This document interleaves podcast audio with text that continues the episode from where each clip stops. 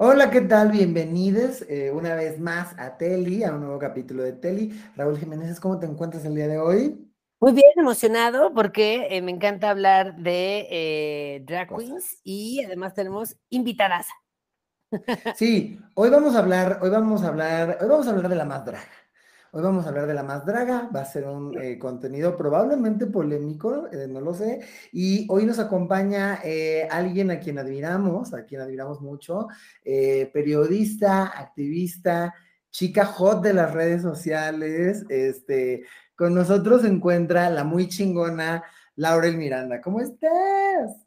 Muy bien, chicos. Mil gracias por la invitación. Me siento muy contenta de, de estar acá Em, yo admiro muchísimo lo que se hace con el drag, eh, admiro también los orígenes del drag y justo por eso me parece que siempre hay que tratar con respeto, divertirnos, sí, por supuesto, pero hay que tratar con respeto también todo aquello de, lo que venimos y que nos ha forjado como comunidad.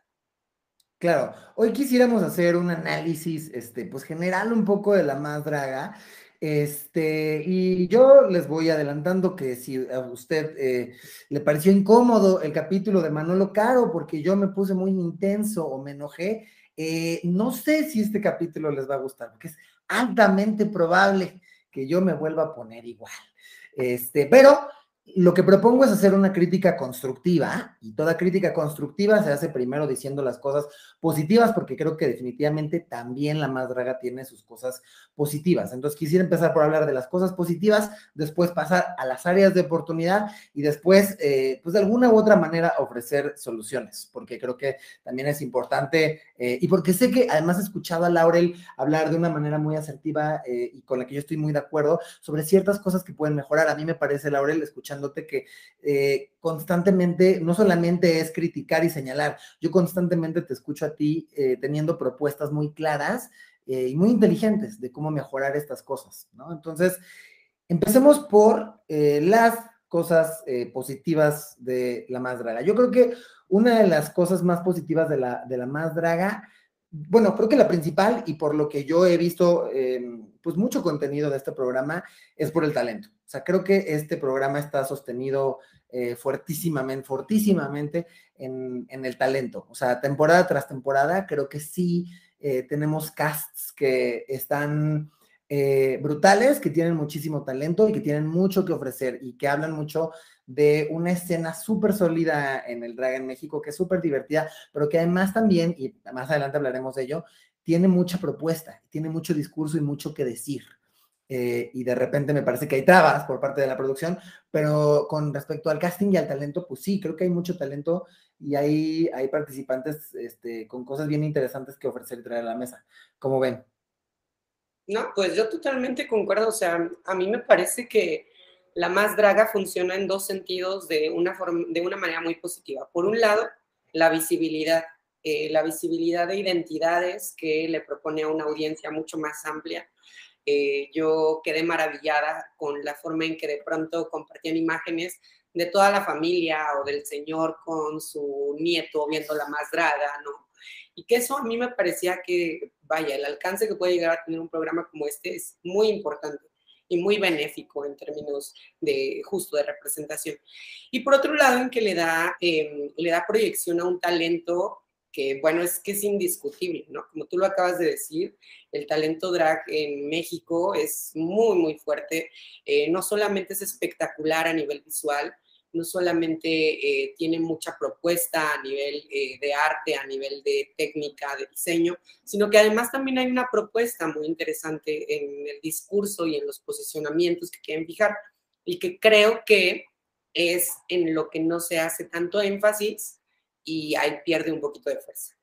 Mm. Sí, claro. Sí, yo también creo que es, es muy eh, valioso el talento de las drag queens, ahora que yo estoy experimentando con el mundo drag, eh, pues no hay límites, o sea, el límite es tu creatividad y como llevar al, ser humano a ponerse como en esa, en esa vulnerabilidad, ¿no? Como el de, a ver, ¿qué quiero comunicar? ¿Qué quiero decir? ¿Cómo va a ser mi show, mi espectáculo, mi vestuario, eh, la canción, mi performance, todo? Eh, pues te lleva como a cuestionarte muchas cosas como, como persona, pero también como artista y poderle ofrecer eso al público pues me parece que es uno de los grandes aciertos sobre todo pues a la familia mexicana que a lo mejor está acostumbrada a cosas mucho más tradicionales y que en este programa pues se rompen un chorro de eh, estereotipos o como fórmulas, ¿no? Entonces creo que sí, también estoy de acuerdo con que ellas son de eh, las cosas más valiosas que tiene el programa. Desde luego, 100%. Eh, y siguiendo hablando de ellas, de las participantes, hay, varias cosas que también yo celebro mucho. Una de ellas es la representación, ¿no? tenemos mucha representación en cuestión eh, corporal, eh, hemos tenido a participantes trans, este, hemos tenido también cosas que no hemos visto todavía en otros programas de drag. O sea, tenemos cosas que no hemos tenido en, Drag Race, por lo menos en, pues, la versión original estadounidense de Drag Race, que ya está empezando a cambiar con la franquicia alrededor del mundo, pero eh, en Estados Unidos nunca habíamos tenido una Hyper Queen, ¿no? Que son mujeres cis eh, que, hacen, que hacen drag. Este, sí había participantes trans, este, pero bueno, también tenemos mucha representación trans acá. Este, entonces, eso es otra cosa que, creo que, podemos aplaudirle. Y también creo que, eh, ahí, bueno, también yo ahí tengo como esta reflexión de que me parece interesante cómo muchas veces eh, las representaciones avanzan eh, de manera mucho más rápida fuera de Drag Race, ¿no? O sea, el drag es mucho más de lo que se puede ver en RuPaul's Drag Race eh, y hay ciertos programas eh, como este o como Dragula, este, o como producciones independientes que se hacen en YouTube que también están visibilizando a otras personas y eso me parece importante, ¿no? ¿Tú cómo ves esto, Laurel? Sí, pues me parece que además por ser una propuesta, vaya, no es la gran producción como justamente lo es Drag Race, ¿no? Y no tiene estas franquicias alrededor del mundo, pero creo que eso también le da una posibilidad muy linda de poder explotar otro tipo de formatos, otro tipo de discursos en la plataforma, en este caso de YouTube, y que vuelvo a lo mismo, o sea, como que lo abrazo mucho, lo celebro mucho, pero híjole, como que siento que a veces es una oportunidad desperdiciada en muchos sentidos, em, que a lo mejor está hecha con buenas intenciones, pero que ha tomado un ritmo y un caudal que no necesariamente beneficia ni a las participantes ni a la comunidad, sino simplemente al producto. Entonces, em, sé que estamos hablando de las cosas positivas, pero chicos, bueno, ya me estoy yendo, ya me estoy yendo a la segunda parte del programa. Baby, este es tu espacio y tú puedes decir lo que tú quieras, obviamente. Raúl, ¿tú cómo ves esto? Sí, pues bien, yo también eh, creo que eh, en la selección de la, de la gente eh, y la diversidad que representan, ¿no? Este, pues ya lo mencionaste, pero yo también me iría como hasta los tipos de drag, ¿no? Porque de repente pareciera que eh, solo si eh, haces drag en rico, eres drag queen. ¿no? Este, o si estás validada por las drag queens de Rico, eres drag queen. Y no, hay muchas que son, que son imitadoras de este, un bar en Ciudad Juárez y que nadie las conoce, ¿no? Ellos se dedican, llevan 10 años haciendo imitación de Rocío Durcal y eh, pues este programa como que sí mete, ¿no? Y así ha sido, ha servido mucho el hecho de que, por ejemplo, una, una drag queen como Raga Diamante, que se dedica justo a eso, como a, imitaciones, pues de repente la gente las ve y digan como, mira, también ese es otro tipo de drag y todos los drags son válidos, no nada más los validados como por la hegemonía del drag, ¿no? Entonces, eso me parece que está muy bien. De repente hay drag queens que dices, pues yo no sabía que existía y te dan una sorpresota en el programa este, viendo pues, su diversidad y su talento, que al final del día es lo que, lo que debería importar. Está, es muy curioso todo lo que dices, Rulas, porque estoy de acuerdo, o sea, por un lado se está haciendo una valoración de ciertos tipos de drag que no se solía valorar, o sea, por ejemplo, pues, este, justo a estas chicas que hacen show haciendo imitaciones y tal, que son imitadoras, de repente, pues, se les empieza a valorar también, pero por el otro lado, y yo igual que Laurel, me voy a empezar a ir al otro, al otro lado, eh, creo que uno de los problemas, pues hablaremos más adelante de ello, es que creo que se está centralizando mucho el drag y que de repente parece que, o, hay una sensación como de que son, son más válidas las que llegan al programa, ¿no? Eh, y hay una serie de discursos que me parece que apoyan esto. De repente escucho cuando tenemos momentos problemáticos en la más draga, que hay gente que dice como de, no, pero es que yo consumo esto para apoyar el drag y es como de, tú no sabes.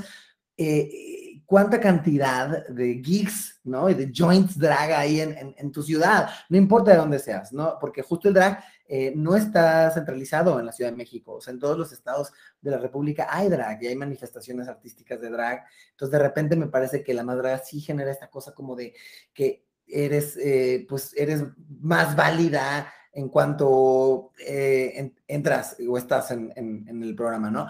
Ahora, estoy de acuerdo también eh, con Laurel, o sea, me parece que hay discursos y hay narrativas que son bien problemáticas, violentas y dañinas, pero por el otro lado, creo que ellas, de nuevo, y luego, pues más adelante criticaré la producción, pero me parece que ellas tienen un afán como de muchas veces sí decir cosas propositivas y sí decir cosas importantes, porque dentro, dentro de todas las cosas este, problemáticas y negativas que tiene la más draga, a mí me parece muy poderoso que, por ejemplo, Georgiana haya tomado un micrófono y haya hablado de su estado serológico, ¿no? Que haya hablado de que vive con, que vive con VIH, este, o por ejemplo, Guajardo en su temporada hablando de gordofobia, o en la primera temporada se habló mucho como de hacer comunidad. Entonces, me parece que eh, de repente estos discursos no, eh, por parte del contenido y de quien genera el contenido, no son eh, explotados de la mejor manera, pero sí veo que hay em, pues un afán por parte de las participantes de traer a la mesa ciertos temas que me parece que pueden ser eh, pues muy positivos, ¿no?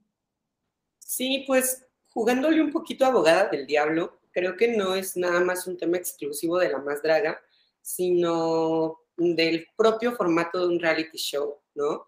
Que em, por supuesto, lo que está en primer plano es el entretenimiento, es el conocer los aspectos más superficiales de los personajes, en este caso las dragas, y se queda un poquito de lado eh, la apreciación como tal del acto político que es hacer drag. Eh, en ese sentido, creo que la draga, digo, la más draga lo ha hecho muy bien, pero lo, lo, que me parece es que hay una buena dirección en términos como de producción, pensando en monetizar el producto, pero no hay como una cabeza adecuada para pensar en los temas del contenido, eh, eh, del respeto a las audiencias, del trato y desarrollo de las participantes, porque también es eso, o sea, tú acabas de decir algo muy claro, y es que al final del día es un show de popularidad, de talento, ¿no? Pero también tendría que significar hasta cierto punto un apoyo para la escena drag en México. Y yo no sé si realmente está existiendo eso, si se está materializando o no. Es decir, no sé qué tanto le haya cambiado o no la vida eh, a las personas que han sido finalistas de la más draga, ¿no? También por otro lado, si se está súper centralizando eh, yo veo el cómo hay ciertos espacios LGBT en la Ciudad de México en donde se presentan estas dragas que ya sabemos que a lo mejor van a estar en la próxima temporada. Y lo único que me quedo pensando es como, vaya, el drag no solamente es un tema de popularidad, sino es un tema justo también de disidencia, es un tema de, eh, de, resistencia, de que hemos encarnado ese drag porque no nos lo permitían, porque no había espacios para nosotros. Entonces, no sé, como que ahí hay una complejidad entre la propia esencia del drag y luego la forma en que lo llevamos a un producto monetizable para televisión o para YouTube, que, que, hay como que chocan y, que entiendo que en ese sentido pues no es algo solamente de la más draga, sino en general de, todos estos formatos, ¿no? Claro, yo quisiera agregar un poco... Eh, pues como pensando en eh, la plataforma que representa para ellas y como pues, lo benéfico que puede ser porque, pues bueno, las, las, las pone en una plataforma que las, que, que las expone, ¿no? Y que la gente las empieza a conocer y que creo que también depende mucho de cada una de ellas, el que tanto lo usan como a su beneficio, y sabes, o el llegar a la final y decir como, ah, pues ahora voy a, hablar mi, a abrir mi canal de YouTube, o voy a sacar mi este, merch y ahora voy a vender esto, o voy a hacer todos los shows. Pero me parece que es también un arma de dos filos, porque pareciera que, eh, es más, sí, en particular el mundo drag, eh, pero podría ser hasta llevado a la comunidad LGBT, no, particularmente en el mundo drag, como que pareciera que solo existe con la más draga, ¿sabes? O sea, solo existe en función de la más draga y es quien determina todo, ¿no? O sea, si se hacen, las dragas tienen trabajo a partir de que salieron en la más draga, entonces las buquean, pues si estás en la más draga, estás buqueada en todos lados. Si este, tienes un canal de YouTube, pues solo subes videos cuando tienes que hablar de la más draga y hay 50 dragas eh, teniendo su canal de YouTube hablando de eh, lo que está, no haciendo la reseña o de lo que pasó en el capítulo anterior y es como de, pues también pueden hacer otras cosas que no le den tanto poder ni, a la más draga como pues sus propias, las cosas que ellos les gusten, ¿no? Hablar de, pues no sé, televisión, así como nosotros, ¿no? Este, una draga, pues es mucho más allá de los concursos drag, supongo, este, y creo que la más draga precisamente es como algo que, pues digo, estamos hablando de las cosas positivas, ¿no? Pero que es algo que podría... Eh, pues afectar, o sea, siento que al final del día no, no, no está tan bien que todo el poder esté centralizado en, un solo producto mediático. Por supuesto, y, o sea, ahorita que decías esto, siento que es el fenómeno Televisa, ¿no? El, fenómeno, la gente que trabaja en Televisa y que, y que sale de Televisa y se da cuenta como, ay, había otras cosas, ¿no? O sea, no, no solo existe Televisa y, de alguna manera pues es seguirle dando como el poder a, esto, que además me parece, y yo ahora sí quisiera pasar a las áreas de oportunidad, que son un montón, eh, que, que, de las cosas más problemáticas em, de, la más draga es que replica muchas cosas de los medios tradicionales, como cuando, como lo que dices, Laurel, o sea, me parece muy interesante esto que dices de, eh, hay una promesa al estar en YouTube, tienes una gama de posibilidades mucho más amplias eh, y, también de, no perder como esta cuestión contracultural y disidente que, tiene el drag. Y sin embargo, pues está decidiendo apostar por unos modelos pues muy propios de los medios tradicionales, ¿no? Muy de Televisa y tal. Con respecto también a lo que decían ahorita eh, ambos, eh, hay algo también... pues muy, muy curioso y es que estoy un poco de acuerdo, estoy un poco más de acuerdo con Laurel, o sea, llegar a la, sí, es, un, es una plataforma que en su momento creo que puede aportarles y ayudarles mucho, pero al final, este, pues, ¿qué tanto sigue teniendo la misma proyección eh, una finalista de la segunda temporada? No lo sé, no tengo tan claro, ¿no? O sea, de repente no, eh, pues no lo sé. Ahora, con respecto a las áreas de oportunidad, quiero ir a algo que decía Laura Laurita, y es creo que sí hay eh, eh, una clarísima falta de una figura que esté eh, curando o produciendo los contenidos, ¿no? Como que de repente se siente que no hay una cabeza que esté decidiendo para dónde va el contenido y entonces muchas veces eso pues acaba traduciéndose en pues faltas de respeto a ellas y a nosotros como espectadores, ¿no? Sí, totalmente de acuerdo. Eh, a ver, por supuesto, respeto la trayectoria de los productores, no me quiero meter como en temas justo a eso, pero de pronto al ver los contenidos, al ver los programas, pareciera que no hay siquiera como un cuidado de la producción en sí misma, como en temas muy técnicos. Eh, que tienen que ver con la realización y que, bueno, entendemos que también por una cuestión de presupuesto, en fin, pero digo, después de varias temporadas ya es como, chin, a lo mejor se podría esperar un poquito más. Pero lo que me parece más grave es que creo que no hay una plena conciencia por parte de los responsables de este formato sobre las implicaciones que tiene el programa. Es decir, lo ven como algo entretenido, algo que está causando éxito, algo que da de qué hablar, y entonces vuelven a caer en estas fórmulas de los medios tradicionales, ¿no? De Televisa, de TV de, bueno, ahora le vamos a poner algo súper polémico a este programa para que todo el mundo hable de él mañana y seamos el tema de conversación, ¿no? Y, y el problema no es tanto que te coloques como trending topic, sino cómo lo vas a hacer. Porque si lo vas a hacer a partir de un escándalo, de una representación negativa de la comunidad, pues, chica, no estás como ayudando en nada, ¿no? Al contrario, nos estás regresando como a un lugar de una visibilización estigmatizante, de una visibilización que nos discrimina, que nos coloca en lugares estereotipantes. Em, y, y, creo que no hay conciencia, híjole, a veces no sé si no solo por parte de los productores, o incluso también a veces por parte de quienes están participando dentro de estos programas, ¿no? que no todas, claramente, porque hay propuestas muy, muy específicas que, wow, vuelan la cabeza, pero hay otras que sí es como, ay, ni siquiera sé si realmente entiendo de qué va el drag, pero, pero lo está haciendo y está participando en la más drag. ¡Bravo! Entonces, eso es difícil.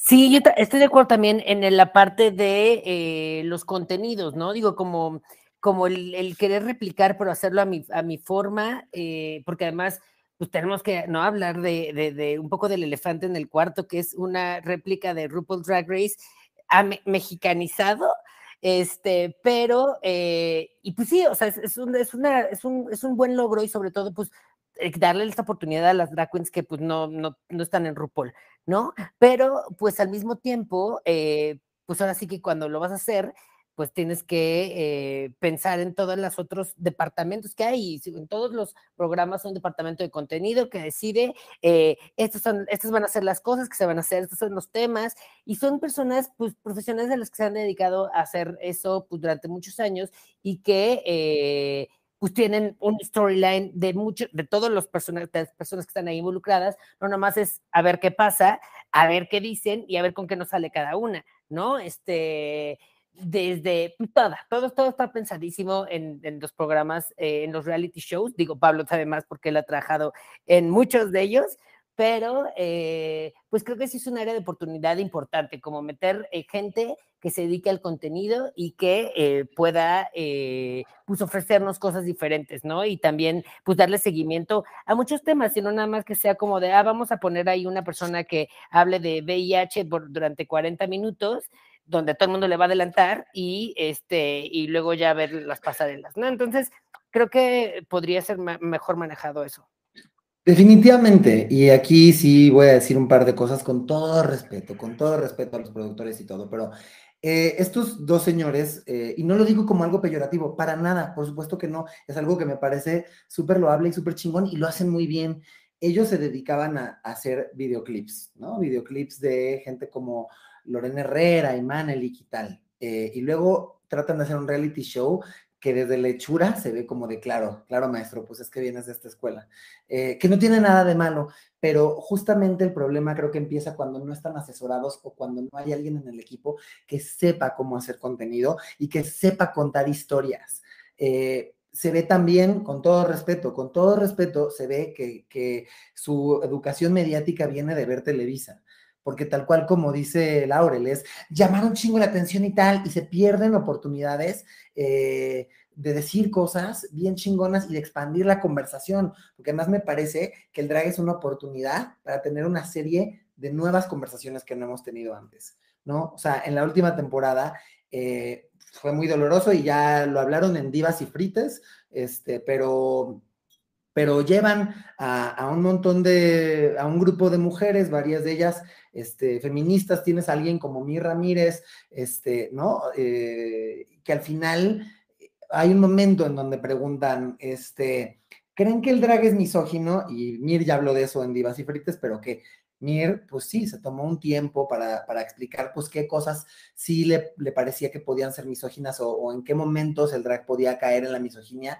este, y ahí sí que curioso, porque estos señores no saben editar, pero ahí sí le dieron, así, ahí sí le dieron un super mochón, ahí todo lo que no sabían de, editar, este, le cortaron todo lo que dijo Amir, ¿no? De, la misoginia en el drag.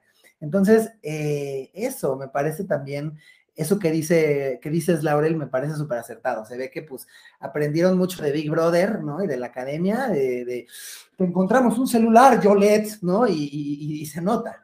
Este, Porque hay un montón de otras conversaciones que podríamos estar teniendo que no estamos teniendo, ¿no? Mm, claro, digo, y digo, ah, sí, al final estos reality shows que veíamos allá en Televisa o en Azteca, pues no que sea asunto menor, pero eran como de música, como de entretenimiento y algo que yo le decía a, a Bruno en la charla que en algún momento tuvimos, es que la más draga está, está poniendo sobre la mesa un tema que atraviesa las identidades de una población vulnerada, ¿no? Y entonces, solo por ello merece ser tratado con mucho más rigor, con mucho más tacto. Yo no estoy diciendo que no nos podamos divertir y enfiestar con el drag, porque también la fiesta y el entretenimiento son espacios políticos, pero creo que también hay que, hay que pensar, hay que reflexionar y estar abiertos al aprendizaje. Y me parece que eso es algo que no, a lo que no está dispuesta la producción de La Más Draga, porque, mm, digo, ustedes lo saben, de pronto cuando a alguna persona le hacemos un comentario de, oye, esto es transfóbico, o oye, esto es machista, pues en el mejor de los casos te preguntan, ¿por qué? Ah, bueno, pues lo voy a cambiar, ¿no? Pero acá la respuesta es el patrón que desafortunadamente encontramos en el 90% de nuestra comunidad, que es no, no lo soy. Y no lo soy porque, pues porque hago un show de drags y porque tengo amigas drags y trans y porque yo quise ser trans, ¿sabes? Entonces, híjole, pues no, es como lo que te estoy diciendo, compa, no es como para que tu programa se acabe. Te lo estoy diciendo porque estoy aplaudiendo que haya visibilidad del drag y porque me gustaría que, hubiera otras alternativas. Y por supuesto habrá fans de la más draga que, vengan y me digan, si no te gusta, no lo veas, o tú prodúcelo, ¿no? Güey, pues chica, desafortunadamente yo no tengo ni el tiempo, ni el espacio, ni la capacidad, en fin, pero también entiendo que en el momento en el que yo lanzo un producto, tengo la responsabilidad sobre el producto que estoy lanzando. Y me parece que ellos no están asumiendo la responsabilidad del producto que están poniendo sobre la mesa. Sí, como, como tomar en cuenta que en realidad no es como que eh, sea un ataque personal, ni que los odiemos, ni que queremos que lo, no, sino eh, simplemente que pues nuestras cosas sean escuchadas, así como fueron escuchadas pues muchas cosas que la gente quería o no en otros productos mediáticos y escucharon y entonces el producto mejoró y cautivó, más audiencia o tal vez eh, pues sientes pues te sientes mucho más orgulloso de presumir, ah, claro, veo este programa, no nada más, ah, lo veo por FOMO, ¿no? Por no estar, este, pues fuera de la conversación o de lo que se está hablando en la comunidad.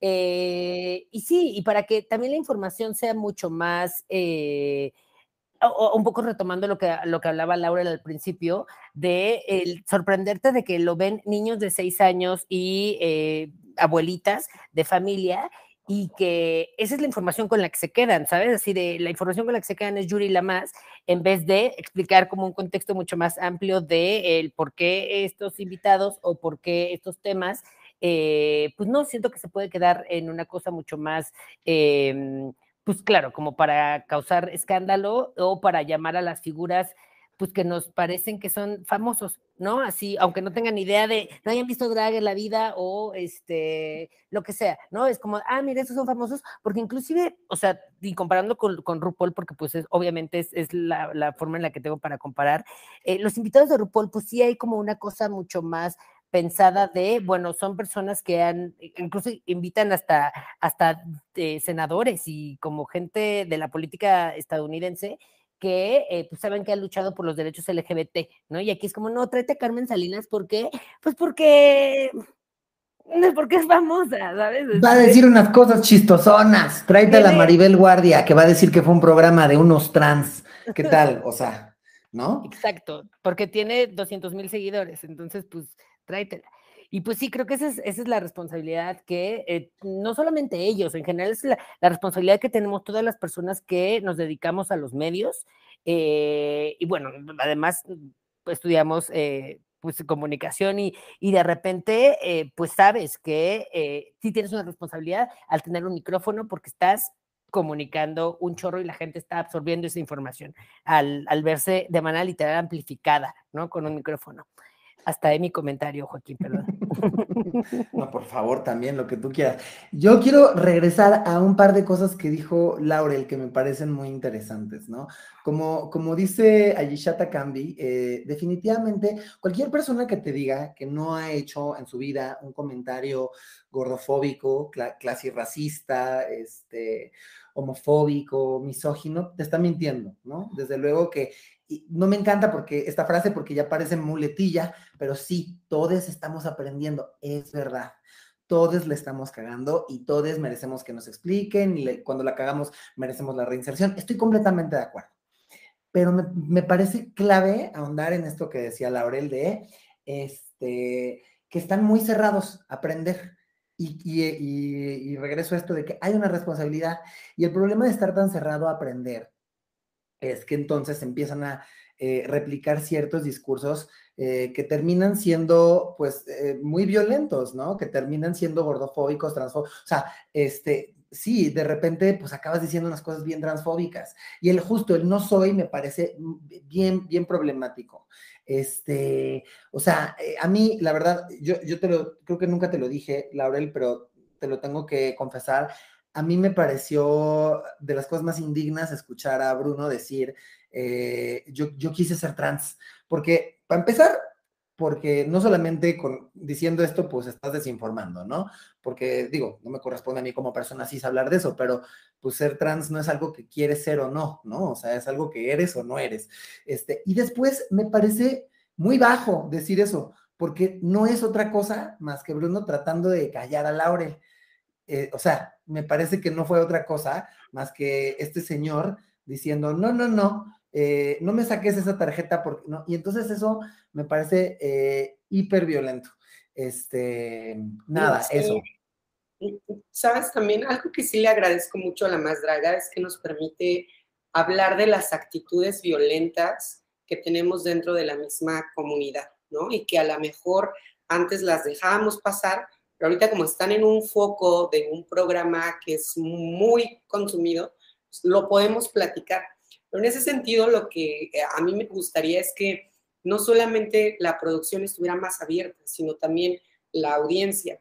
A que quiero llegar, eh, cuando yo comencé a ver los programas de La Más Draga, pues hacía, ni siquiera era un ejercicio de recapitular o de review, sino que yo comentaba lo que me parecía problemático pero como que todo el mundo entendía que yo estaba tratando de criticar y de cancelar y que se extinguiera. Y no, es como estoy haciendo una revisión de lo que pasó y de los temas que me parece importante que como comunidad aprendamos. Eh, hace poquito me preguntaban en Twitter, este, está mal decir preñas trans, ¿no? Y es que, y me lo decían, es que se está volviendo como una moda y lo estamos utilizando ya como frase todos los días, pero no sé si está bien o no sé si está mal. Y creo que a veces en la comunidad nos vamos mucho así en el automático. Em, justo no, no diré nombres, pero tenía un grupo de amigues que muchas veces decía, nos sentimos muy disfóricas, no sé qué, ¿no? Lo decían como cualquier cosa. Hasta que hubo un punto en el que les dije, oigan, es que la disforia de género es un tema, pues, no, no es nada más así de risa y gracia, ¿no? Sí, es un tema para muchas personas que además va muchas que se han suicidado por motivos de disforia también de género. Entonces, creo que a veces poder platicar de esos temas sin que necesariamente pensemos que los estamos poniendo sobre la mesa para cancelar, ya tendría que ser un buen punto de partida. Es decir, a lo mejor la producción no va a cambiar, a lo mejor va a seguir haciendo una nueva temporada y una siguiente que vayan a ser muy problemáticas, pero igual y también como comunidad le podemos sacar provecho y jugo a esas producciones platicando sobre lo que está pasando, sobre lo que está bien, lo que no estuvo bien, lo que está cool, en fin. Pero híjole, no. O sea, pareciera que tenemos que ser consumidores ahora sí que como de Televisa, de esto es lo que hay y lo voy a aplaudir y con mis palomitas y si no me gusta, pues me callo y mejor no lo veo, ¿no? Entonces, pues no, vamos a consumirlo, vamos a problematizarlo, a platicarlo. Creo que eso sería lo rico de la más draga. 100%, me parece importantísimo también que aprendamos a discernir, que, que, aprendamos a discutir y que entendamos que discutir no es atacarnos, ¿no? O sea, eh, y que también creo que hay algo que es bien importante y es, y siempre se los decimos en Teli, el hecho de que eh, critiquemos un producto eh, no quiere decir que les estamos invitando a que ya no lo consuman. Si a ustedes les gusta, consúmanlo, pero aprendamos a hacer críticas de las cosas que nos gustan y que consumimos. Eh, yo soy muy crítico de Disney. No quiere decir que yo no disfrute ciertos productos de Disney, pero entiendo lo problemáticas que son las, eh, películas clásicas, por ejemplo, ¿no? Este, creo que es importante eso, que aprendamos a discutir, que entendamos que discutir no es lo mismo que pelear y que cuando discutamos tengamos apertura que tengamos apertura para, para escuchar cómo nos estamos equivocando y entendamos que no es un ataque. Yo he visto que muchas veces cuando le señalamos ciertas cosas a la gente, se sienten atacados. Ahorita les cuento una anécdota justo de Bruno y Carlos y mía, pero eh, eh, no, que, te, que te argumenten y te hagan ver un error, no quiere decir que te están atacando. Entonces aprendamos a discutir, pero con argumentos, sin violentarnos. Eh, y pues perdón, o sea, soporta panzona eh, y te atacaste, no son argumentos. Aprendamos a argumentar, este, ¿no? Y sí, a mí me parece eso. A mí me pasó con Bruno y Carlos. Que me, lo dijeron mucho, hidrátate. Y yo, así me hace falta, hoy sí me hace falta hidratarme. Eso sí, eso sí, hidrátense todos, no por, o sea, nada más porque sí. Este, pero sí, justamente, yo me acuerdo que cuando nosotros fuimos al Más Draga, que bueno, también si quieren ahorita hablamos de eso, porque fue un capítulo bien problemático, fue en el capítulo de las buchonas y se hizo una apología al narco súper violenta. Este, no, bueno, no voy a eh, justificarme, pero bueno, hubo una serie de cosas que no estuvieron en nuestras manos, como que llegamos y no sabíamos cuál era el tema. Ya que llegamos, yo intenté en algunos momentos establecer como, bueno, de entrada vi que falta justo, también hablando de la parte técnica, ojo televisivo. Eh, porque yo sé que va a haber mucha gente que va a decir, es que, bueno, no tienen el presupuesto del mundo y no sé qué, no es una cuestión de presupuesto, es una cuestión de tener ojo televisivo y saber contar historias. De entrada faltaba mucho ojo televisivo, perdón, ahí sí yo me voy a sacar mis credenciales de persona que se dedica a la tele. Había muchos momentos que yo decía como, esto es bien televisivo, ¿y dónde están las cámaras? ¿No? Este, y justo se buscaba como la controversia, el no sé qué, el ta, ta, ta.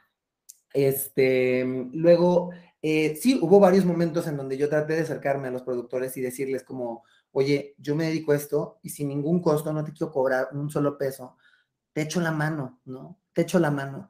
Este, y hubo una cosa como de, como de, no, no, no, es que el programa está perfecto, no sé qué, no, no lleva guion, y yo, no, bueno, eso me queda clarísimo, este, pero, pero hay un montón de cosas que, que, lo pueden llevar de acá a acá, la edición e, está, este, la edición está fatal, la edición no te ayuda, no, no, no ayuda a contar historias, entonces sí, también hay una cerrazón total por parte de, de ellos, y estoy muy de acuerdo contigo, Laurel, si ya, va a haber, esa cerrazón, si no va a haber una apertura para la discusión, pues bueno, creo que nosotros como consumidores podemos dar eh, pues ese buen ejemplo de ser nosotros quienes pues tengamos esa, esa capacidad de, discernir, ¿no?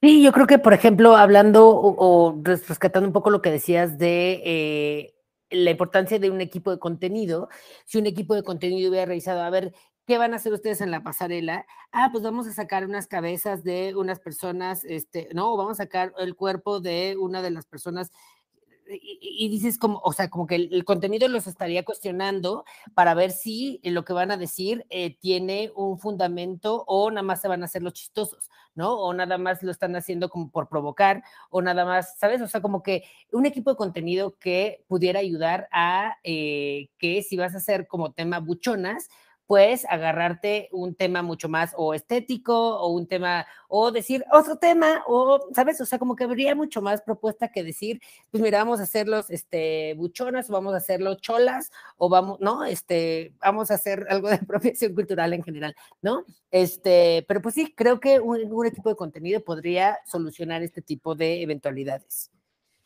Justo, creo que no es un tema de que haya cuestiones que no se pueden abordar Creo que en temas de comunicación siempre es, no existen los temas prohibidos, sino mejor dicho, cómo los abordamos. Y claramente aquí no hay una línea, no hay una persona que se responsabilice o encargue de, supervisar eso que se va a emitir en, algún punto. Y mm, nada, o sea, a mí me gustaría como en este momento enfocarme un poco más en la audiencia, porque escuchaba a Pablo y digo, o sea, yo puedo decir, güey, a mí me encanta Betty la Fea y me encanta la trilogía de Marimar y Mariela del Barrio, y, pero reconozco que tiene un chingo de problemas. Y en el momento en el que reconozco que tiene un chingo de problemas, eso me ayuda para que yo en mi propia vida, en el día a día, no replique esas violencias. O sea, sé que lo que estoy consumiendo me guste, que es problemático y que, en fin, pero no lo voy a reproducir. El problema es que cuando consumimos un programa como La Más Draga, pensando que es lo máximo y todos lo aplaudimos, pues es que entonces eso que está pasando en La Más Draga, lo veo como normal, lo replico en mi vida, ¿no? Y entonces voy por la vida justo hablando de personas biológicas, y voy hablando de que si las trans esto, de que si los gays aquello, de que, ¿saben? Y entonces terminamos ahora sí que con un formato y con un programa que tendría que ayudarnos para visibilizarnos, para reivindicarnos, para apropiarnos de nosotros mismos, terminamos convirtiendo un programa como La Más Draga en una herramienta más del heteropatriarcado, que se burla de las identidades drag, que se burla de las identidades eh, LGBT, ¿no? Que, vaya, pues no sé, híjole, la verdad es que no me gusta para nada la más drag en cuanto a producto, pero me parece que a nivel mediático y a nivel fenómeno social, pues da para muchísimo de qué platicar, ¿no? Como lo estamos haciendo ahorita y, estoy segura de que con cada programa que fuera viendo podría ir hablando y hablando y hablando, pero ahora sí que quienes no soportan son otras, ¿verdad? Ahí sí los veo. Fíjate qué curioso, y tienen mucho esta muletilla de soporta y no, no soportaste y no sé qué. Bueno, quienes no soportan, pero las críticas y, y, la discusión son otras personas, definitivamente. Y yo, como medio para ir cerrando, quiero retomar algo que decías, Laurel, porque, y estoy seguro que nos lo van a comentar en este video, eh, y a mí me lo dicen mucho, no solamente en cuanto a la más draga, sino en cuanto a otro tipo de productos, es eh, esta cuestión que me parece también que está bien mal, de si no te gusta, pues no lo veas, ¿no? Si no te gusta, pues no lo consumas. Eh, mira, o hace el tuyo, prodúcete tu show. Prodúcete el tuyo. Como dice Laurel, de entrada, pues no, o sea, pues, tenemos cosas que hacer y andamos chameando. Perdón, ando chameando en un reality, de verdad. Este, pero, pero también, pues, a ver, esta cosa de si no te gusta no lo veas me parece bien problemático porque el otro día me lo decían hablando de la comedia de Franco Escamilla, ¿no? Si no te gusta no lo veas. No, claro, por supuesto que yo no consumo la, la comedia de Franco Escamilla. El problema es que es la, la comedia que, que, se consume masivamente, es la comedia más consumida en el país, es el comediante este, más taquillero y que más gente consume. Entonces, claro que yo no lo consumo. El problema es que está replicando una serie de narrativas que siguen siendo bien violentas. Entonces, yo no lo consumo pero hay una señora, hay un señor que está escuchando e-, esto, que sí consume esta comedia y que después le va a decir a su hijo que es un putito porque se dejó golpear en la escuela. Entonces yo puedo no consumirlo, pero esto sigue repercutiendo y erosionando, ¿no? Sí, yo estoy de acuerdo, eh, pero no sé si quieres ir a los tweets o qué quieres que hagamos primero. Sí, no, bueno, eh, antes de pasar a los tweets y a las cosas que nos escribieron, Laurel, no sé si tú quieras eh, añadir algo. No, pues eh, mm, la verdad es que con toda la charla estaba pensando, eh, en algún punto dije que ya no iba a volver a hablar de la más draga, así que seguramente también en los comentarios me van a recancelar porque otra vez estoy queriéndome colgar de la más draga y no sé qué. Pero ahorita pensándolo, es que creo que pues al final del día sí está siendo un fenómeno eh, social muy importante en la comunidad LGBT en México y, creo que es eso lo que tenemos que subrayar. Más allá de si yo no lo consumo o decido apagarlo o no verlo, se trata de un producto que está incidiendo en otras personas y como sociedad estamos interconectadas. Entonces, de la manera en la que inciden esas otras personas va a terminar afectando también mi vida propia. Y creo que eso es lo que nos molestó muchísimo a las personas trans en su momento. Estamos viviendo una temporada bastante violenta y de muchos crímenes de odio contra la comunidad trans y en el programa LGBT más consumido se estaban replicando discursos que de alguna manera tienen estas microtransfobias. Y digo micro porque pues, todo lo micro también es sumamente violento, pero es como estas piecitas que ayudan a construir un crimen de odio. Entonces, eh, pues nada, chicas, tenganlo presente. Perfecto. Eh, voy a pasar a leer los tweets y posteriormente a dar nuestras recomendaciones. Eh, arroba lunática púrpura nos dice que lo chido es el talento de las feminosas, estamos de acuerdo. Y áreas de oportunidad, los retos siguen empeñados en hacer los mexas. Si abrieron sus puertas a lo internacional, esto debe cambiar. Edición es el talón de Aquiles. Eh, Carlos debe tener ayuda ahí, sí o sí, estoy de acuerdo también. La música de los retos, la, la del show. Eh, arroba Alex-2992HP dice que los productores acepten ayuda de expertos en área donde flaquean, como edición, guion, retos, invitados, etcétera, y que los fans no se han cansado de repetir de manera constructiva y a veces no tanto. Eh, arroba Pico Navarro dice más dinámica la edición. Eh, hay muchos comentarios de la edición. Arroba guion bajo Valeria WL guion bajo dice yo creo que lo más chido es el talento de los participantes porque pese a todas las fallas, el programa es lo que es gracias a, Les Dragas y sus esfuerzos. En algunas pasarelas han presentado mejores looks que en cualquier otro show de drag, eh, estamos de acuerdo. Em, entonces eso, creo que la mayoría de los comentarios van con respecto a eso, a la edición, este, no tanto el contenido, que me parece curioso. Este, alguien aquí nos puso que no tuviéramos, que no tuvieran invitados LGBT fóbicos, estamos totalmente de acuerdo. Pero bueno, esos son algunos de eh, los, sí, también creo que esa es otra cosa importante. Em, no se trata de castigar y de que la gente no pueda aprender y demás, pero sí hay que tener también como consumidores dignidad. O sea, me parece fuerte estar todavía siguiendo, pues, viendo cosas que pues, literalmente nos están violentando, ¿no?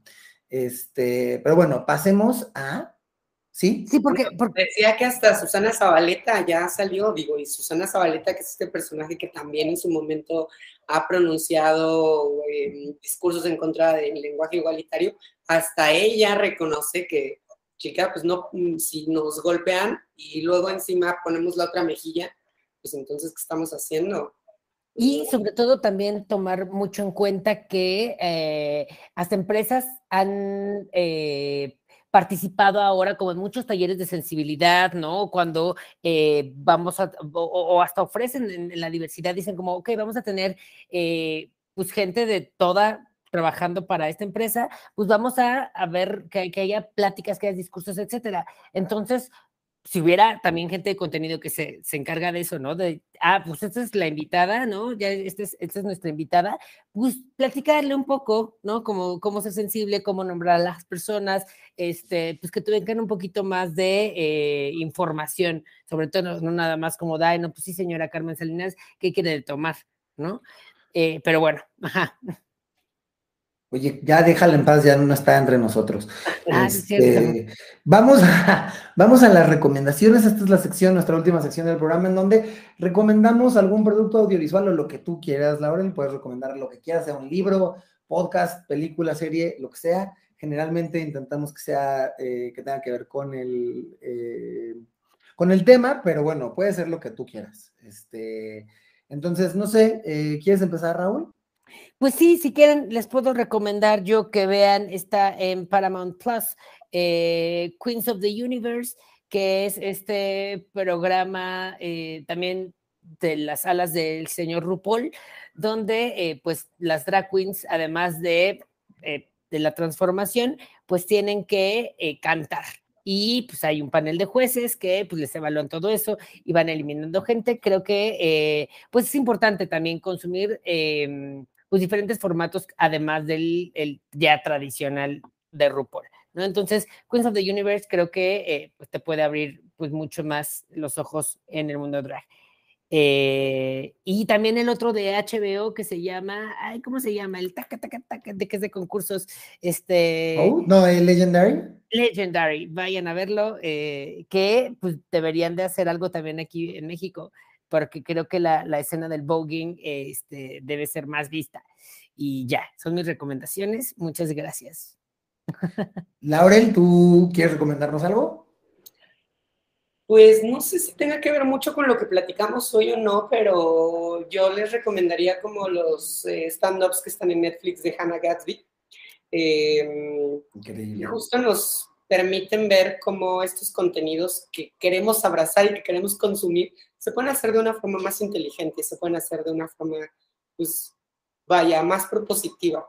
Em, y creo que por el momento me quedaría con eso. Soy una básica de lo peor, así que como siempre les voy a recomendar Quebranto, porque para mí es una película que me cambió la vida. Quebranto y mm, el documental también de Casa Club Rochelle. Eh, vaya, son como las dos películas que me han constituido muchísimo a mí como persona. Entonces, pues, Sí, los dos los vi, bueno, sí, los, eh, los dos documentales los vi y los dos me gustaron mucho. Entonces creo que está, está bien padre, vale mucho la pena. Ay, no, cero, cero básica, Laurel, me parecieron grandes recomendaciones. Yo soy muy fan de Quebranto también. Yo les voy a recomendar eh, We're Here de HBO, que es un programa en donde estas tres drag queens que usted ya vio en Drag Race, que son Eureka O'Hara, este, Bob de y Shangela van a pueblos en Estados Unidos en donde no hay lugares eh, para hacer drag, no hay una escena drag y eh, van con tres distintas personas, cada una de ellas eh, tiene encomendada a una persona generalmente LGBT, pero hay de todo, hay desde aliades LGBT, hay papás que, papás este, que eran homofóbicos y que ahorita se están sensibilizando y demás, y les draguean y planean un show en ese pueblo. Y es algo muy bonito porque se empiezan precisamente a ocupar estos espacios que supuestamente no están hechos para que los ocupemos. Entonces, este, bueno, nada, les recomiendo ese show, We're Here, en HBO. Eh, y nada, eso es todo. Laurel, ha sido un gozo y un privilegio tenerte con nosotros. De verdad que chido. Eh, te admiramos muchísimo y eres lo máximo. Muchas gracias. Muchas gracias por tu tiempo, preciosa. No, hombre, gracias al contrario. Les mando un abrazo muy fuerte. Bueno, pues nos vemos luego. Chao. Bye.